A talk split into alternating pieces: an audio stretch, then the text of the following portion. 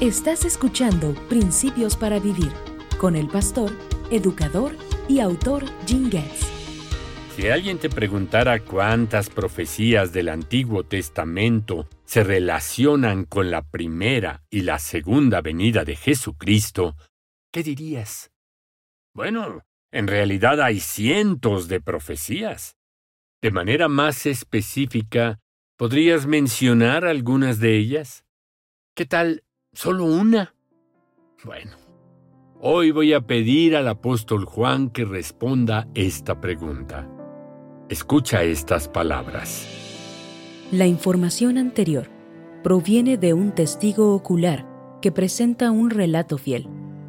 Él dice la verdad para que ustedes también continúen creyendo.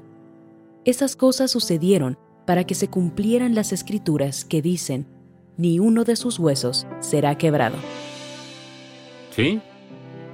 Atravesaron el cuerpo de Jesús, como lo decía otra profecía del Antiguo Testamento. Pero como escribió David, ninguno de sus huesos fue quebrado. Estas son solo dos profecías de cientos. Los especialistas en estadística dicen que la probabilidad podría ser tan baja como una de cada diez a la decimoséptima potencia, es decir, una posibilidad entre 100 millones de millones. Permíteme retarte una vez más con este principio para vivir.